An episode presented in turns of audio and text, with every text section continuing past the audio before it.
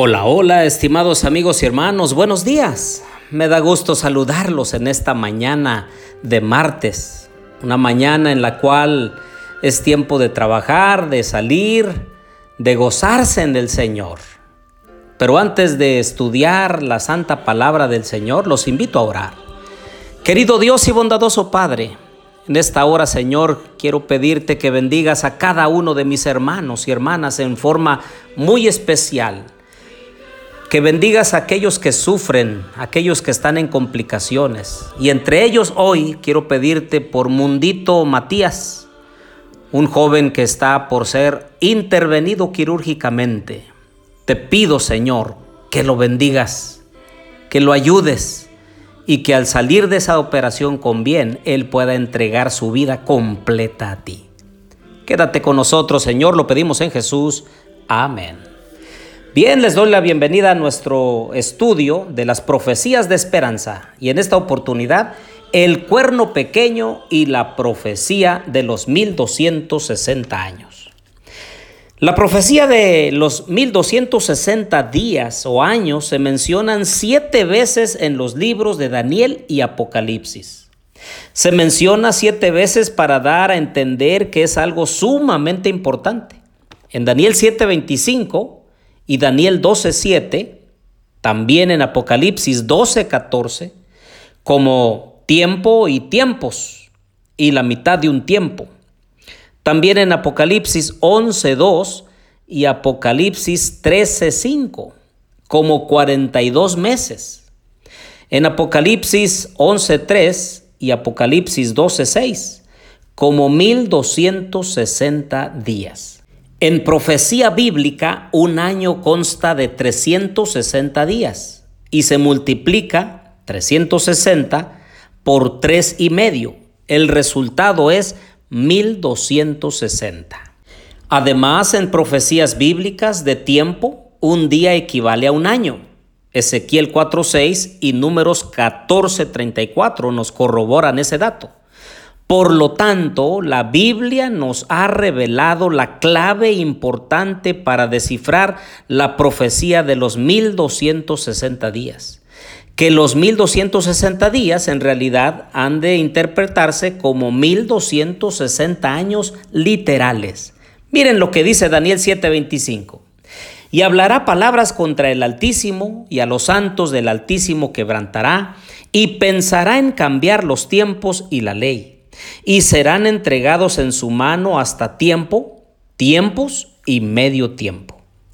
Este periodo de tres años y medio proféticos o 1260 días se refieren al periodo de dominio papal desde el siglo VI hasta el siglo XVIII, específicamente al periodo desde el 538 hasta 1798. En el 533 el emperador Justiniano, quien residía en Constantinopla, reconoció al obispo de Roma como la cabeza de todas las iglesias de Oriente y Occidente, antes que al patriarca de Constantinopla, quien por estar tan cerca le causaba cierta molestia. Cinco años más tarde, en el 538, el general Belisario liberó a Roma del sitio de los ostrogodos. Por esto, el reconocimiento formal del obispo de Roma como cabeza de todas las iglesias en términos prácticos no fue efectivo sino hasta el 538.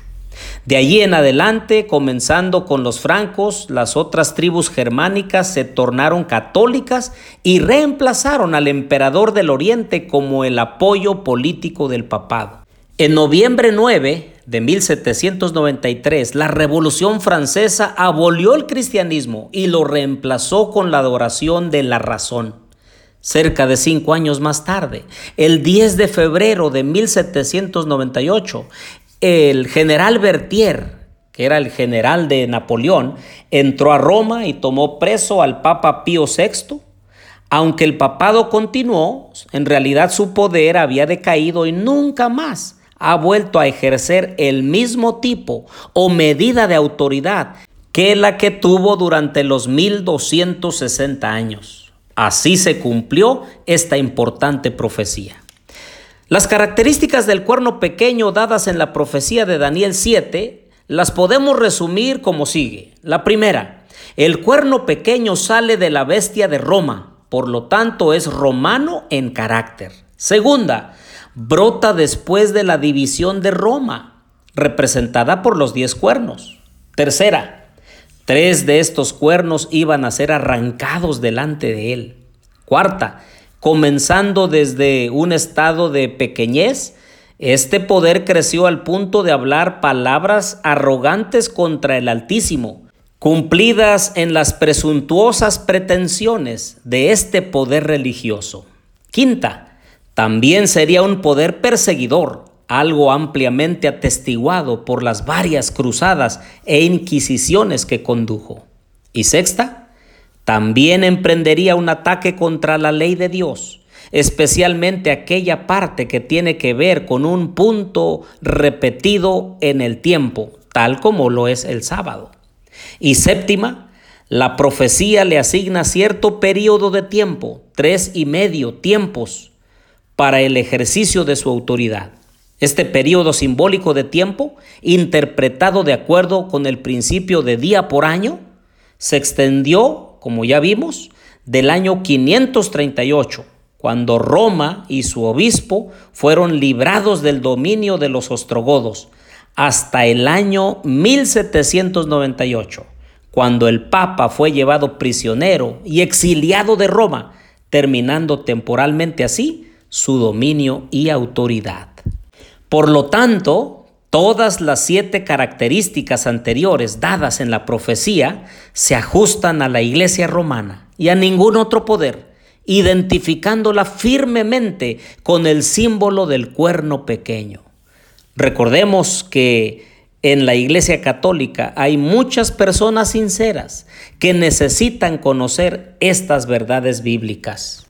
Por lo que el Señor está llamando a cada hijo e hija suyos que quieran aceptar su evangelio, que lo quieran aceptar a Él como su Salvador personal y entonces dejar al mundo y sus caminos pecaminosos para concentrarse en una vida espiritual transformada por el Santo Espíritu de Dios. Los invito a orar. Querido Dios y bondadoso Padre, queremos pedirte, Señor, que nos ayudes en las actividades que emprenderemos en este día. Cuida nuestro salir y entrar a casa. Bendice a nuestros hijos, Señor. Ayúdales para ser obedientes a tu santa palabra y a nosotros también como padres. Ayuda a los enfermos, cuida del necesitado y de la viuda, del menesteroso y del huérfano. Te lo pedimos todo en el nombre de Jesús.